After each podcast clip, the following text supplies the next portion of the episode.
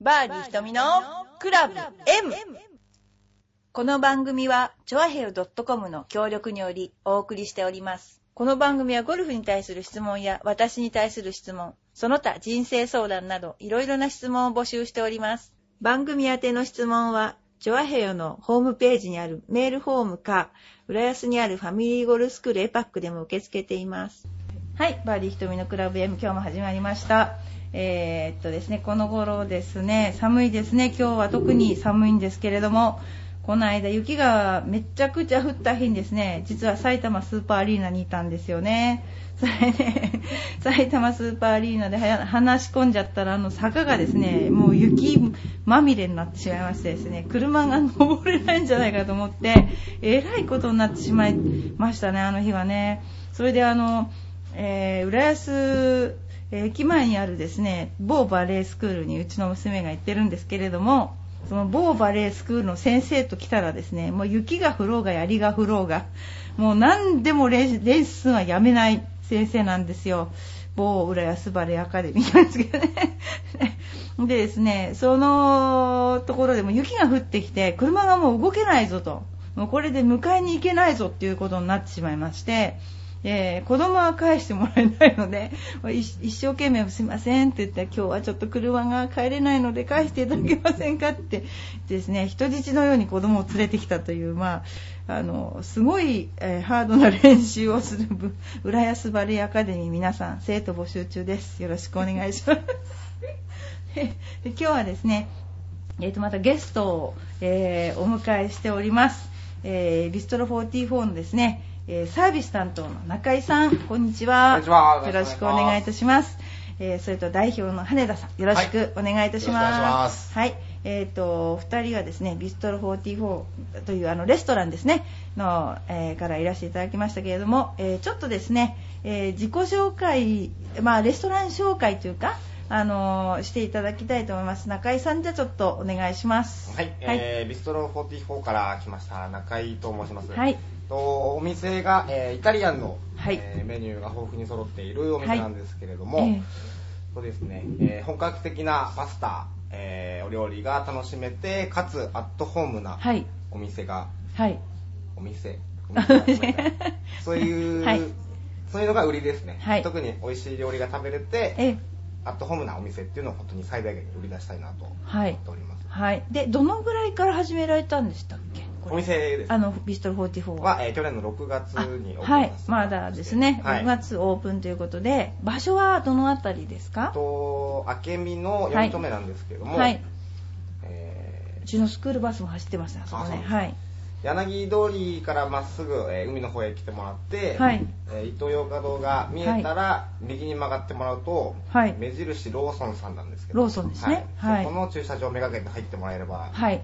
当店が目の前にございますので、その駐車場をめがけて突っ込むと。はいよろしくお願いしますはい、よろしくお願いします。そうそう、あそこはうちのですね、はいあのー練習場のあのジュニアのあのバスルートになってるんですね。あであの悲しいお知らせといたしましてはですねあのうちのエパック号前あのエパック号あのバスねバスがあったんですよ、はい盗まれちゃったんですよここに置いといたらそれがですね発見されたという厚木警察署から電話がありまして厚木警察署ですって言われた瞬間に何悪いことしたんだろうと思って自分でまたなんかやっちゃったかなと思ったんですけどそしたら厚木警察署でですねあのなんか悪い人の余罪を調べていたらエパーク号を盗んだというあの10人乗りのバンなんですけどねあの盗んだっていうね余罪が出てきたけどもう車はないですすいません だって言われてそその時にすいませんって言われてあもうないんですかって言ったんだけどでも考えてみたら賠償してもらえたかもしれないですよねもうちょっと突っ込んで言えば、それそういう頭はなくてもうばらされて多分海外に行ってるんだろうなと思ったんであもうしょうがないなと思っちゃったんですけど皆さんに告知してませんでしたがエパック号は分解されて海外に行って 厚木署の厚木署で犯人が捕まったということをここでお知らせしておきたいと思いますビストロ44よりも印象深くなってしまってすいませんでした それであのビストロ44さんのはいおすすめのお料理は何ですかねおすすめのお料理えっとですねはい毎日日替わりで、うんえーはいおすすめのパスタっていうご用意があえるんですけえれどいも、いですねその中でも特はいに僕が好きなものがありまして、はいえーやり方と水菜のペペロンチーノなんですけど私も、ペペロンチーノ大好きですねとってもは美い味しい大好き本当はいでへ仕上げに、はいえーパン粉パン粉こんがりうん揚がったパン粉をかけてるんですけども、うんその食感といいますかそういうのはいも美味しさにアクセントがついて、えそうなんですね、はいパン粉がかかったっていうのはないかな私ありますそういうのっていや僕あんまり正直な話レストランとかそういうところに縁がなかったもので、そうですか私はね結構いろんなとこ食べてるけどあんまないクルトンがちょこっと乗ってるとかあるけどあんまりないですねそういうあのそうですごい興味ありますね皆さんもあの興味ある方はどうぞあの、えーローソンめがけて突っ込んでもらえるお願いします駐車場何台ぐらいありましたっけそうローソンも含めてそうですねあとあとテランタさんも2店舗あるんですけども、えー含めて12台ぐらいスペースがあるんですけはいども、じゃあ取り合いになる可能性も大です大ですねはいでもね、もう一つはいおすすめがあるんですけど、何ですかはいこれはね、はいなかなかシェフはその作りたがらないんですけど、えナポリタンが僕大あ好きなんですもねう。大好きなんですよね、私ね、昨日ナポリタン食べちゃったね、ナポリタンってあのハイカラなナポリタンですか、それとも昔風あのね、とりあえず僕は昭和40年代生まれなんですけども、はい僕の中ではドンピシャですねあ。本当じゃあ私もドンピシャだど真ん中ですきっとど真ん中、えいや実はね昨日私北鎌倉行ったんですよ、はいそれでねあのーすごい古い古民家を改造したとこで普通の喫茶店やってたんですでそこであのナポリタンっていうのがあってもしかして銀もうのお皿ですか銀の皿じゃなかったですねすっごい美味しかったですねもうドンピシャまさにそのおっしゃることがあのちょっとこじゃれたナポリタンはダメなんですよ私、はいはいはいはいなんかあのケチャップ感ケチャッがプですねねで、はいあれであそうなんですねナポリタンねそれは普段作っいてなやいいや、これはね、ん僕がこう内緒内緒というか、こういうのもできるのと、うーんちょっと遠慮しながら言ったらうん、出てきて思わずびっくり。あ本当にうわーえそれメニューにないんですかないんですよ。あらじゃあどうやったならいんいでいどうやったらいいあのーこのラジオを聞いてナポリタンが食べれるって聞いたんですけど、って言ってもらえれば、は夜だったら作ってくれる。まず関係者行きます先 にねまずこの笑いのお姉さんが一番最初に行くと思います本当にね、なかなかその、夜昼夜ね営業時間って何時から何時ですかランチタイムがはい11時かはいら13時まで、はい3時までやらせてもらって、えディだナータイえムラストオーダーが13あ時ラストだから14時です14時はいはいでディナータイムが6時かはいら11時までで、ラストオーダーが10時で、はいえー土曜日日曜日祝日が、えー5時半オープンに早まるんですけど、うんなるほどはいはいで月曜日定休でやらあせて月曜日が休みですね、あそうですかじゃあ夜に行ったらいいですかあのこれちょっとチョアヘを聞きましたけどあぜひ、あの、ナポ普リタン。通じゃないナポリタンがあるらしいいや普通なんですよ。普通なんですよ。あんま、その、さっき言ったように、あんまり飾っちゃうとナポリタンじゃなくなっちゃそううなんでですすよねあれ困りますよね本当ねまあ、僕が一番好きだったのは、うん喫茶店のマイアミのナポリタンが好きだったあんですあけども。マイアミねマイアミなんて知ってる人いないよもうねコロラドとかねオレンジの看板が。まだありますマイアミなんてどうだろう。ねえどっかで見たな銀座とかで見たかなでも今イタリアンでなかなかナポリタンってやややらないんないですよやらだないってですよナねポリタンって名前自体が日本がつけたんでしょだってあれ違いますあそうかもしうれない、ん多分そうですようんだって昔ケチャップなかったもん違うあそう思いませんなんかだったらナポリターナとか言ってほらあのピザとかあったじゃないですーかありましたねだってフランスでもうんやっぱりスパゲティってナポリタンとミートソースしかなかったとそ思ううんでですすよよね,、ねでもうんあそうですよね僕昭和44年生まれなんですけども、ええ僕のおじさんが強調してますねなんかね昔からねいや漁師で、はそのはるかい昔、はい浦安の柳町というエリアがあるんですよ、えーあのちょっと白塗りエリアでしょそうですねうん白塗りエリアはいあそこでアサリのスパゲティを昔食べたことがあっボンゴレですねボンゴレなんですへえであそこのだだってあのなんだっけフラワー通りのことでしょ違って違います東大島のね、ええあーちょっとザ・ウライスってストはレいートはビいーはいはいルの前にあったはいはい、はいどこにストリップ劇場なんてあったんですかえあのー、ちょうどねどこだろう、はい今の今のなんて言ったらいいかまさか勝南病院にあったわけじゃないです違いますねどこですその手前ですね、ええもっと全然手前なんおですけど寺の手前ですかえっとね番屋さんがあ、近いのかな番屋番屋さんってあの番屋さんあのーええあの旧道のちょっと入っ番屋さんですよ。この間あ旧道ののちょっと入ったとこ、ろうちらが、あの、新年会やったの番屋さんなんです。ああ美味しいですよね美味しかったです。それで番屋さんの近く近くににストリップ劇場が、あ、まさにあのストリートだ。そうですあそこだって昔サウナがもう、あの、意見があえりま、す寿司生さんのあの通りあ、違います、違うますまた違うんだああの、柳通りとあの、ええ旧道の真ん中辺ですね。へえ、怪しい通りだったんですね、あの辺。そうですね。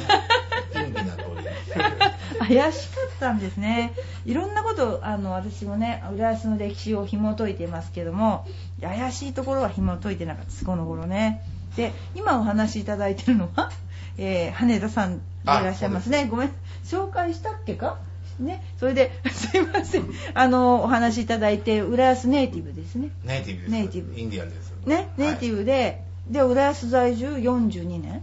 そうですね。そうなりうーます。んそういうね、ちょっとそういうの聞きたいですよね。 なんか結構あの凝ってます。この後そういうあの方いっぱい出ていただいて、ああの時浦安はねってね。でなんかこの間ちょっとちょっとさっきお伺いしたのは、なんかみのり保育園浦小浦町浦中浦高の浦安のエリートだとお伺いしたんですけど。そこで市役所に入っちゃうとスーパーエリートになっちゃう。そうですね。えそうですね。そこちょっと外れちゃったんだえ。そこからサラリーマンになっちゃあ、そうか。そこちょっと外れちゃったんう。ちょだっ。とサラリーマンになって、浦安に出たんですよ。あーそっか。でも、消防団に入ってしまって、逆あー戻りしちゃったんですよ、ね。あなるほどえーそこからよりディープな浦あー安ディープなになってしまいました。おふくろが堀江で。あそういうことなんですねそうなんですよ。親父が猫ちゃんですから、あまあ、勝手にハーフって呼んでましたあ、けど。本当ですね。境川を挟んだハーフそうなんですよ。ね。そうなんいでいすよ。です。川ね、本当ですよ。へえだ。から最近あすごいエの、リートだわ。猫種近辺でも、はい。僕は浦安小学校の、はい小学校の役員とかやってて、ええ。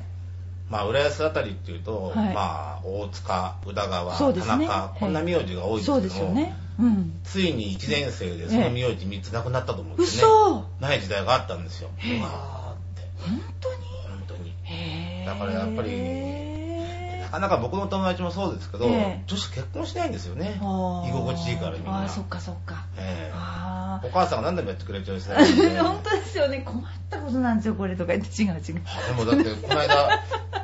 職工会議所とあの、ええ市役所がやったあの、ええ婚活パーティーやったじゃないですか。知りません。そんなことやってんですか市役そう所で、税金使って。あ、会期制なんですよ、ち違 う。ゃんと。へえ、びっくりした。税金使ったのかと思った、松崎さんが。なんとね、へえ45歳まで限定で、え女子400人以上集まっえ。ほんと男子はた。150人ぐらい集まりましなんかすごい、なんか、あさられてるって感じですよ ね、それ。女子にあさられる男子た。。ハンターですよ。ハンターでしょう、その目は。で、それやっぱり浦安同士で結婚したいと思ってるわけだ。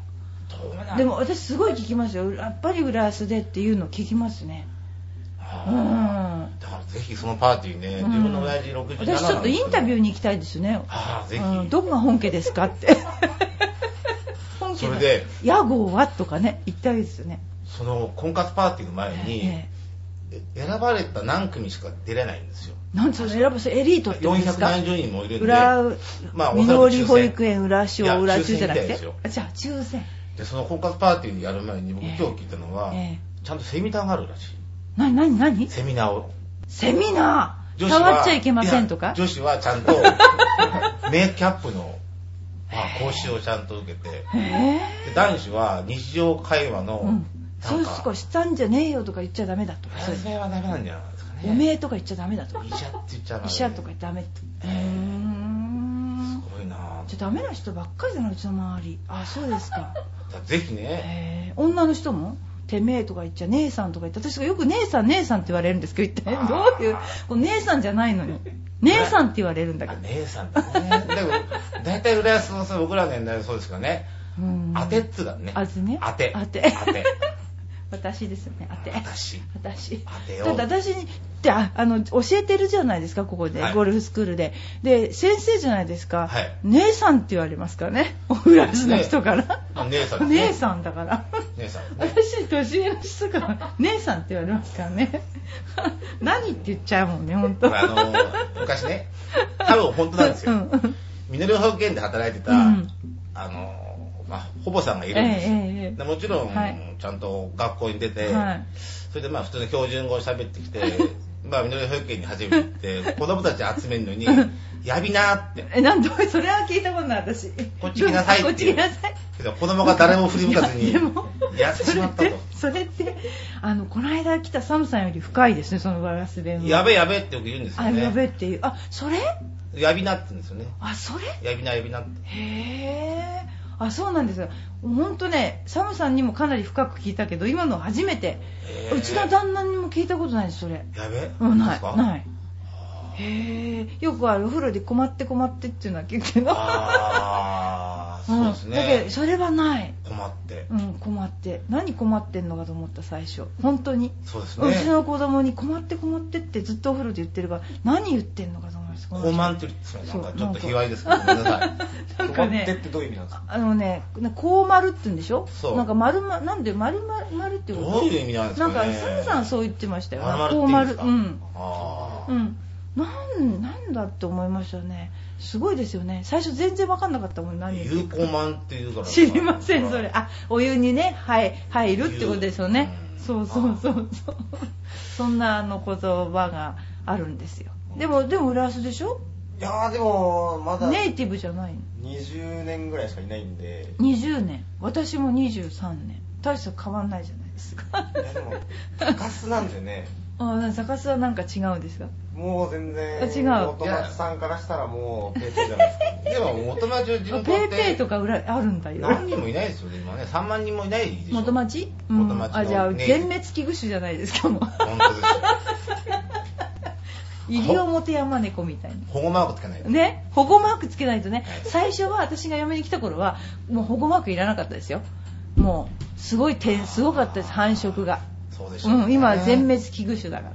ら。 だから早くに、あの、あれ作っといてよかったですね、あの、郷土資料あ館。郷土資料う館。ん、あの、そうで私すねが嫁に来た時当時は郷土資料館そのものだった。あそうですね別に作る必要なかった。 うん。郷土資料館でしたが、浦安が。すごかったですすよね。ごかったですよね。本当に。で、私が嫁に来る前は、なんか、声優のとこで乗り干してたっていうね。ああ、そうかもしれうないですん、ね。ザリガニの池だったんだね。そうそうそうそう。ね、なんかよくそれを聞きます。その後ですからね、来たのね、さすがに。僕、声優できたの5年生だったかな。あ、そうなんだ、そうなんだ。でも結構だからね、あの、あれは良かったなと思いましたね。だって、あの、うちの娘、娘があの、小学校のなんだっけ、元町探検っていうのがあるんですよ。あー探検されてんですよ、元町って。はいはいそはいんで、探検してて、なんかなんだっけな、西金だっけな、西金、あーうん西金教育かはらいであのなんかそういうのをうちのおばあちゃんが聞きつけて錦金さんにうちの孫が行くからよろしくって電話しちゃったのあそーしたらどうどうするとあの大塚さんの孫これとか言ってなんかお土産もらったらしいってすごい恥ずかしいとか言われて やってましたけどね話が超それてますけどねうんそれでとりあえずですね、今、あの、ビストロ44さんの、えー担サービス担当の中井さんと、えっ、と、羽田さんにいらっしゃって、代表のね、羽田さんにいらっしゃってますけども、えー口がなまっちゃってますね。それでですね、えっ、と、ゴルフ、これゴルフの番組なんですけど、一応ゴルフのなんかことに関してちょっと質問が来てるのを受け付けているんですが、えーよろしいでしょうか、はいあの、できうる限り答えていただければ。えっとです、まず今日は、えー今年はね、すごく花粉が飛ぶらしいと。えーゴルファーの花粉症対策について何かありますかっていうのが来たんですよ。で、なんか、ああありますいや、あの、僕はもう花粉症歴25年の超ベテランで、いろんな治療を試みたんですよ。はい鼻にごま油も塗りましたし、本当にテレビではいよ、よいいというものは全てやって失敗して、え最終的に気づいたのは駅前のサンクリニックの注射1本で全て解決しました。ーすごいですね、それ。そこにたどり着くまでが大変。それは噂で聞いたん ですかうちのかみさんが初めに噂で聞いていて、はいえええすごくいいよと。へーちょっと前つばだったんですけどうも、んあまりにも苦しくて行ったらうん、翌日からそれ何打たれたんでしょうね。 すごい薬ですよ、それ。お尻に打つんでええ、とりあえず綺麗なパンツ履いてるんですよ。 女房にも言うんですよね。でもお尻に打たれるっていうのが分かってたんですかそのお奥さんが打ったからあそうです、奥さんが、ま奥さんもお尻に打たれたのお尻だし今時珍しいですよお尻に打つあ、のなんか陥没するかもしれないっていうことで、一あ応ー誓約書書かせられるんですけど、でもあ全然大丈夫です筋よ。肉注射だからねええ全然大丈夫です。陥没しなかった だから、本当に去年から花粉症が出てないんで、ええ本当に25年ぶりの春って感じなんですよね。え今日今も出てないんですか出てないですね。その注射1本しかしてないんですかそれ1も本でうん、大体ね、ゴールデンウィーク明けぐらいまで持つよって言うんですよ。でも1年持ついよや、ってこ持とたないですよ。半年ぐらい。だから僕は、春のスギ花粉と、はい秋の豚草花粉と両方引っかかっちゃうんですよ。へーだから1年間のうち4ヶ月の鼻詰まり生活なんで すよね。だから辛いでしょ一番過ごしやすい秋と、うんうんあの春が一番過ごしづらいんですよね。あーでもそれが注射のおかげであそっかそっかそうそうですよねじゃあゴルフ行ってももう大丈全夫然平気ですね。それすごいですよな今のところすごい薬売ってるんじゃないですかいくらでしたそれえ2000円いくらだと思っ た。安いじゃないですかええ保険効くんですね保険きますきます。サンクリニックだそうです皆さん サンクリニックって駅前ですよ明日ね並んじゃいますよ。駅前、ええ駅前のサンクリニックで花粉症対セブンイ策レブンが入ってくるんですよね。セブンイレブンの中に入らないと登れない登れないですね。昔の原勝書店の上であそこは浦安弁飛び交ってますよあ。そうおばあちゃんいっぱいいるから。 なんかあの理学療法とかもねいろいろやってるらしいですよねやってますあね今度サンクリニックの先生やりましょうかなんかうちの旦那の後輩らしいんですよあ インフルエンザ行ってましたもん私あー予防注射にはいそうですかでもじゃあえ今度はいつ打つんですかじゃあもうそろそろいや、だからこの間っていうかもう1月うーに打ってしまったんで、ええー次打つのはゴールデンウィーク。あでも去年そういうふうに言われて、うん1年に1本でなんとか積みましでた。もたった1本打つだけで効くんですねだからその後どうなるかわからないんですよ、自分も。試験されてるんですかね実験材料みたいいなや、でも、花粉症の注射来ましたって言ったら、あ、はいはいって感じで。へー流れ作業になるでもその他こうなんかやったからって後遺症があるとかなんないんでしょ何いにもや、まだ打って2年なんで、 たとえ10年後に出ても、知らないもう今サンク楽リニがなックい。ないかもしれない多分10年経 つと、その注射あで、そっかなんか人のためのまた違う注射も出てるかなとか思ってね。そうですよねでも辛くないのすごすごいですねでもその初めてそんなの聞きましたいやよく今までいろいろねうんあの何こう焼いたりとかはいはいはい、はい。できますよね、はいでもその注射1本でそこまで例えば治るっていうのは聞いたことないだってちょっとずつ花粉を舐めるとかあるじゃないですかありますね。うんええ全部やったんでしょそれでそれ薬がも飲みましたし、はい鼻に塗る薬もや天日薬もやったしうん耳鼻科で鼻の掃除を1週間に1回やったりしてたんですけどうも、ん全然ダメやっぱり掃除した日はいいんですけど、うん翌日またすぐ詰まっちゃうんですようね。んで注射は1本で全て。へえんかすごい危ない注射なんですけど ねいやどうでも結構うちのかみさんはもう3年やってますけどえ全然大丈夫ですか、ええへえ平気ですよじゃあ皆さんサンクリニックですねすごい今日はなんかいい答えをいただきましたあの 私は私はあの花粉症じゃないので、聞かなくても自分のせいですそうよねね、 大丈夫です。あの、サンクリニックに花粉症の人は行ってくださいってことで、あの、私は花粉症にプロゴルファーで結構なってる人いるんですけども、なったことないんですよ。こう花粉が飛び散ってでも全然平気で、あの、なんでしょうね、梅園の町川崎で育ったせいか、強いのかな、こう、そういうのには名かんない前もん買うででしす。ょ僕花粉症ですじゃあ、サンクリニックですジね。ルジルです、はい。行かせてもらいます 本当ねあれ大変ですよねプロゴルファーでもすっごいんですよね花粉症でみんなあの薬飲んで止めてるからこうなんか頭がこうグラグぼーっラとしたんですねうん、してるみたいでかわいそうですねはいででではですね次の質問に行ってみどんどんどんどん時間がますけども、えー、とまずですね、えー空中にあるボールをね見失うんですってあのゴルフのしプロの試合で打った瞬間におーとか観客が言ってるけれども本当に見えてるのかと 質問が来てるんですけどあの空に行った瞬間にボールがパーッと見えなくなるらしいんですよでこれは見えてますかボール見えない水田さん見えない見えないどうしてるんですかいつも打つ前にキャディーさんに準備してもらうんですよ打つから見ててねってでキャディさんの準備が整わないと打たない打っちゃいけない、はい、なるほどねで打ったらどこ行ったっ聞く前にファーって言われちゃうのが多い んでなんかであのそういうねあのーじゃあほとんどはおーってでも私トーナメントのいつもラウンドレポートやってるんですけども結構なんかみんな見えてるみたいでおーって言いますねあれねあうーーんあのーすげえとかねなんか言ってましたねカラーボールが見えるとかってあれどうなんですかカラーボールは見えますね確かにオレンジとか赤とか赤とか、使ってますよねうんとね黄色が一番見えますあ黄色が見えうるん、黄色が一番見えますねでも一番売れてるのはピンクらしいへうーん、なんですよね。で、結構見え、お客さんは見えてるかな、試合の時は、なんかいつもおおーって言いますよね。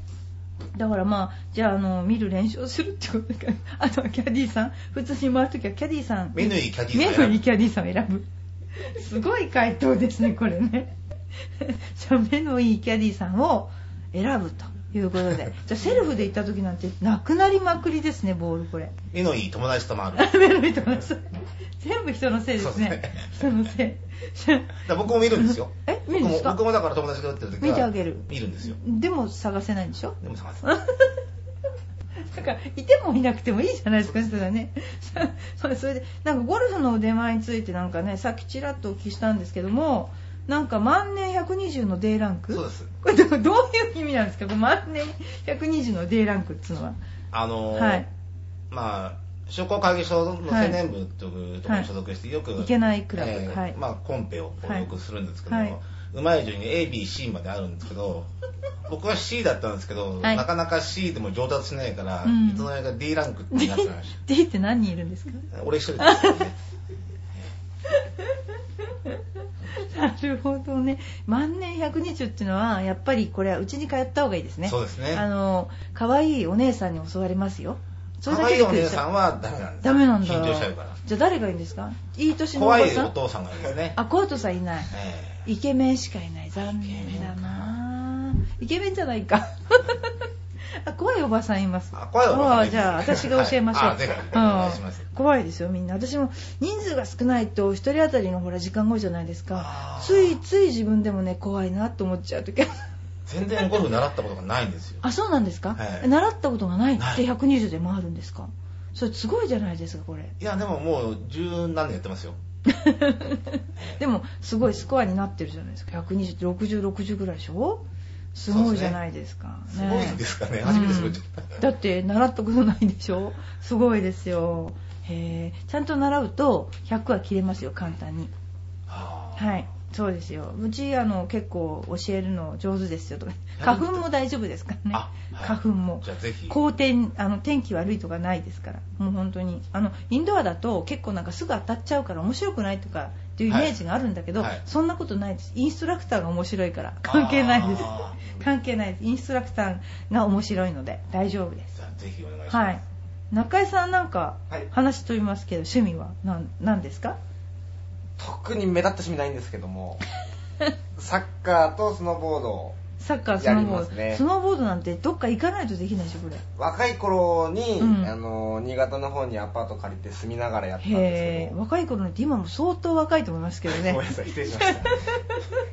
小学校言葉に気をつけないと ね、 10代私の前で、ですうん、 10代の言葉に、 失え礼しそうましたですね、はい。で、サッカーやってんですか、今も。今はあんまできてないんですけど、うん数年前までチーム作ってやってたりしたんですけどへーもう5分で足つってダメなんですけどその年で。お恥ずダかしメなだ、がら鍛えなきゃ。私なんて全然平気ですけどね、走ってもね。100じゃ鍛えなきゃダメですね、はいで中井さんはちょっと鍛える系で、鍛える系でうん、あのトレーニングやってますからあのうちで、はいあよろのしくおカエル・ニコルス君が 来てください今度ね、はいそれではねじゃあ最後にちょっとねあの究極の質問していいですかはい。はい、いきます。えーバンジージャンプをするのと、コガネムシを食べるのとどっちがいいですか じゃあ、中井さんからどっちがいいですかこれは選ばなきゃダメなんですダメよねです。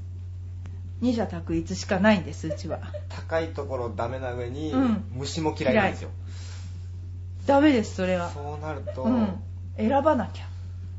目をつぶって、虫ですかね虫食べる。えーどっち、あんさんはどっちあー浦安橋の上です。稲子じゃまずいですかね。何何浦安橋の上でいい稲子を食べるという、ね、質問の答えじゃない。でも昆虫っつったらイナゴって昔ね、ええあの食べてましたよね虫今も食べてます虫何味ですかねいや知らない味によっては来る知らないと。カレー味だったらいけなんかいや。るカレー味だったら。お願いだけはやめてもらいます私ねもう本当あのじいあの田舎とかねうちの父親が福島なんですよ福島ってイナゴすっごい取るんですよ多分タンパク質がなかったんでしょうねでサクサク食べるのねもうあれそれだけ勘弁してよ絶対食べな食べられなかったでも考えたらエビの佃煮なって結構サクサクしてるけど、そうですよねあんなもんですよね、ええだけど絶対あの姿が出てるイナゴは食べれないあれは半分にして、唐揚げにしてカレー味だったら多分。絶対ダメだ。あー気持ち悪い。ほんとダメ。でもなんかあの、そういうの、お菓子が出たんでしょ出たというか、うんこの間グアムの ABC マートに、ええコオロギみたいなちっちゃい虫のサワースロット味と、うん。なんだろう、芋虫の何味だろう、あれ。ガーリック味だったな。マジですかえーマジマジで売ってまし売たって。ましたえー、で、食べました食べました美。味しかったですかサワークリームの味したっけうしわましたね。で、うちのシェフにも一応食べてもらったんですけど、えうん、し塩がきついなって、普通にプロっぽく言ってましたけど。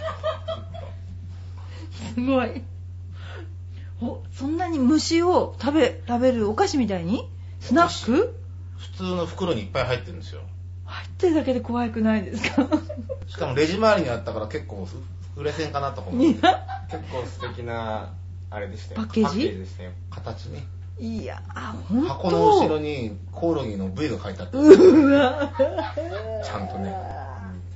本当ですか見たことないです私シェフは分解して食べてたよねえー、これはちょっと硬いとかいやちゃんと分解してどうなってんだろうってことですよだから勘弁してくださ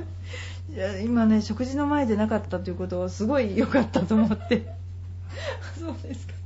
いや本当じゃああれですね昆虫食べる系ですね今度こうこういう質問出してくる神経わかんないですけどうちの番組どう思ってんでしょうねこれね本当に今日はですね今あのいらしていただいてますけどもあーもう、えー、大体ね質問はそんなところなんですけども、えーとですね、告知が 告知がありますが今ですねテーラーメイドで新しくゴーストっていうクラブが出たんですよゴーストっていうのはヘッドが白いんですね白いんだけどあの光に反射しなくてすごくねこうなんていうか打ちやすいでフェース面が黒なんですよそうすると白と黒のコンスコントラストでフェース面がどこ向いてるか分かるっていうねそういうのが出ましたで今うちにシダクラブ死ぬほど大人一抱え分のシダクラブがありましたね。 あのー皆さんもぜひうちの練習場に来て、あのーいらして打ってみてください。えーそれでですね、あの、そのゴーストのちょっとね、あの、ことをね、お知らせしたかったので、最後にちょっとね、あのーお話してみました。えー今日はですね、えー 今日はですね、あのーまあそうですね、まだ言ってないことなかったですか、まあまあ、次回ね、あのーまたちょっとお知らせしていただこうと思うんですけども、えー今日はビストロ44のですね、えー中江さんと羽田さんにおいでいただきました。はい、今日はどうもありがとうございました。ありがとうございましたありがとうございました。